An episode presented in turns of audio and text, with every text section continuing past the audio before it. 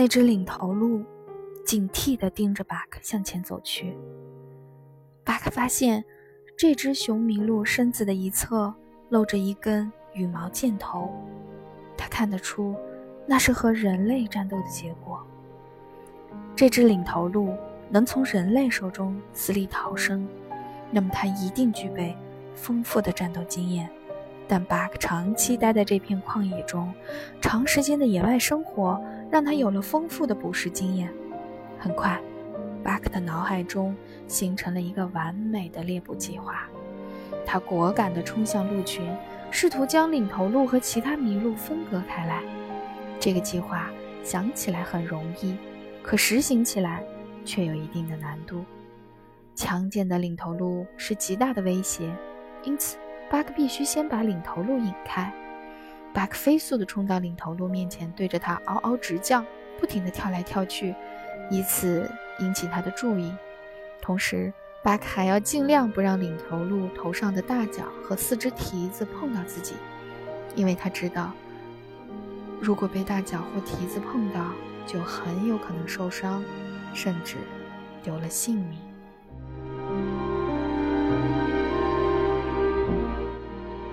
领头鹿愤怒极了，他无法向巴克发起进攻，因为要保护身后的同伴。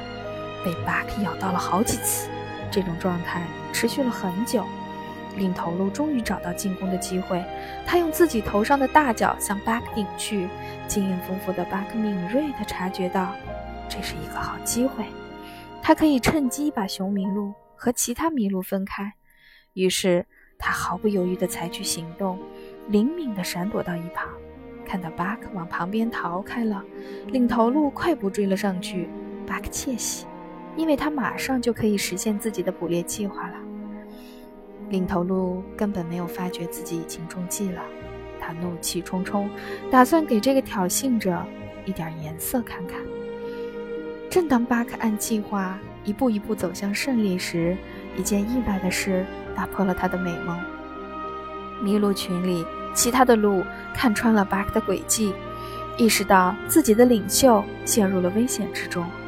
两三只小麋鹿勇敢地冲了过来，向巴克发起攻击。巴克只好放弃快要到手的领头鹿，去对付那几只小麋鹿。趁着这个机会，那只受伤的领头鹿赶紧退回了自己的队伍中。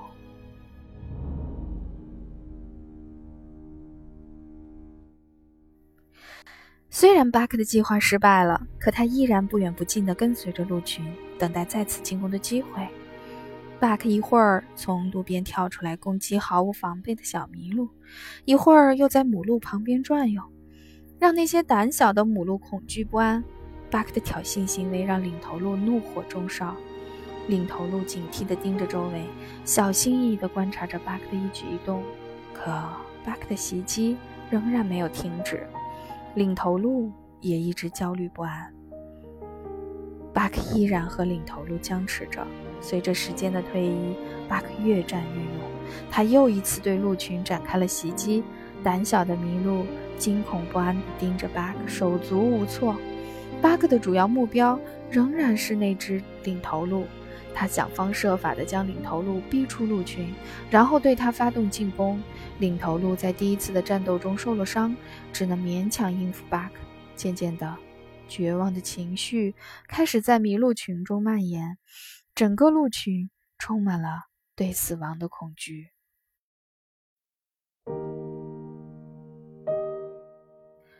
此时，北方正是冬天，每天的日照时间仅有六个小时，因此，虽然现在还是下午，但太阳已经开始落山了。麋鹿群被巴克搞得身心疲惫，麋鹿们搞不清楚眼前这只猛兽为什么会如此不知疲惫。经历了一次一次的战斗后，他们终于明白了，巴克的目标只是自己的领袖，只要这只猛兽达到目的，鹿群就可以继续南下了。已是黄昏。领头鹿觉得死亡犹如黑夜一样向自己袭来，他的内心绝望极了，他的脚步越来越蹒跚，几乎快要赶不上自己的同伴了。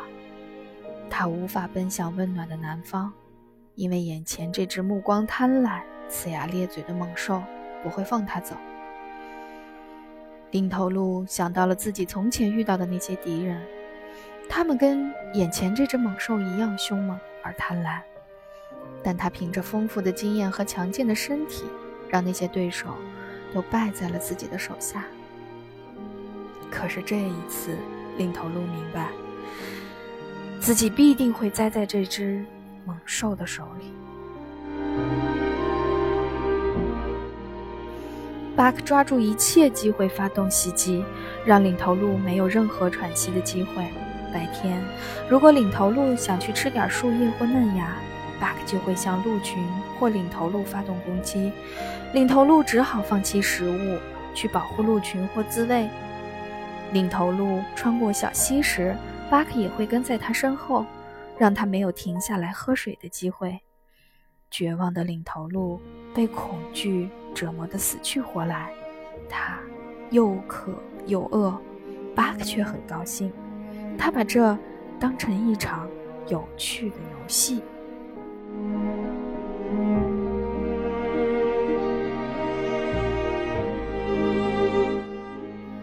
渐渐的。领头鹿的身体不如巴克刚遇到时那般强健了，他的脚步越来越沉重，每跨出一步，仿佛都会用尽全身的力气。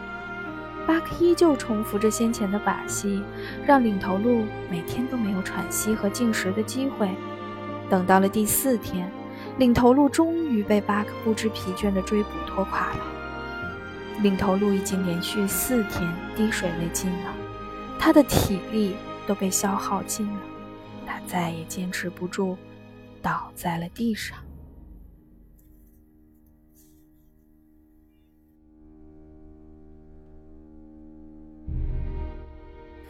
巴克兴奋无比，他在猎物旁边转了整整一天。等到吃饱喝足，精神和体力都恢复以后，他想起了自己的主人，于是掉头向。营地的方向奔去。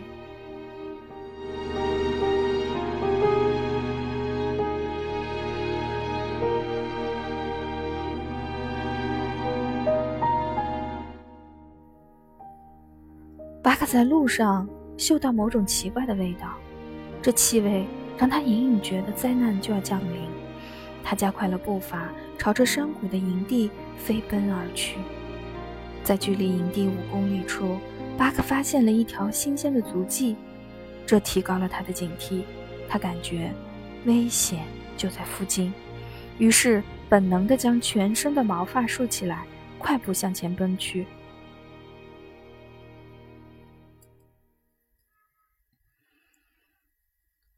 树林中死一般的宁静，往常在树上唱歌的小鸟没有了踪迹。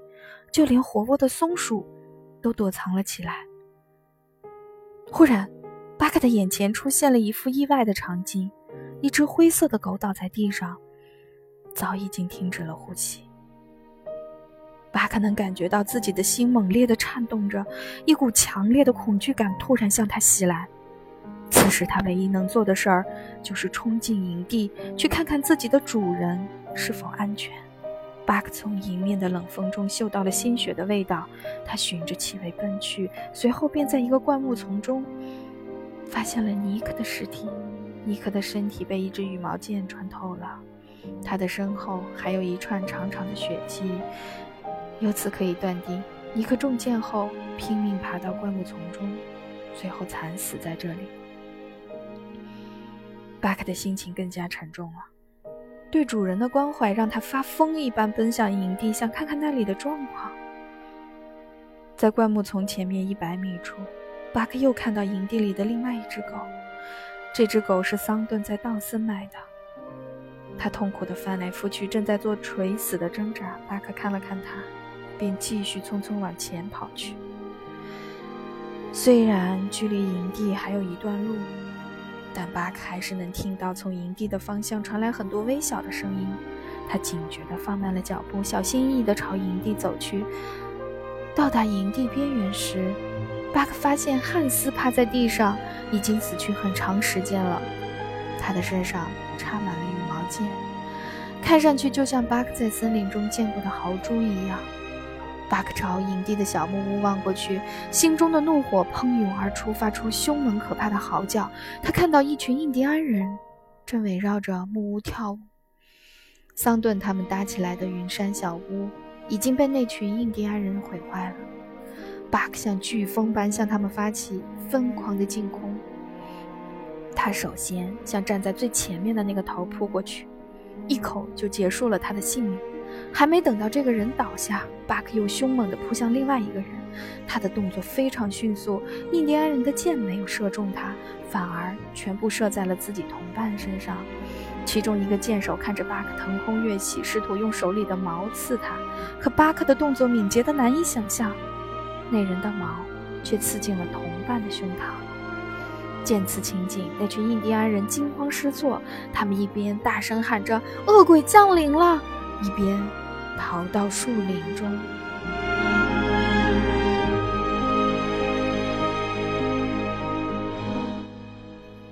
巴克确实是恶鬼的化身。尽管印第安人逃到了树林里，可他还在后面穷追不舍。他要像对付那只领头鹿那样拖垮这群人，他要消灭这群害死了自己主人的仇人。那群印第安人被巴克追得七零八落，他们一路狂奔。却始终没有甩掉一路猛追的巴克，这样持续了一个星期之后，巴克感到厌倦了，他放弃了追捕，回到了凄凉的山谷中。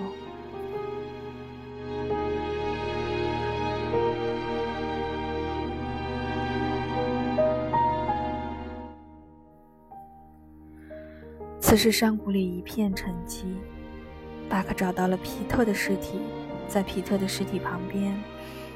巴克发现了桑顿的足迹，地上还留下很多打斗的痕迹，这让巴克为之一振。他又燃起了希望，他觉得主人肯定就在营地周围的某个地方等着自己。巴克嗅着足迹的气息向前走，他来到一个深水池边，在这里，他看到斯基特，他曾经的朋友和医生倒在水里，斯基特的身体大部分都在水里。悲痛像石头一样压在巴克的心上，他几乎快要窒息了。桑顿的足迹消失了，巴克明白，自己最敬爱的主人已经葬身在这片浑浊的水中。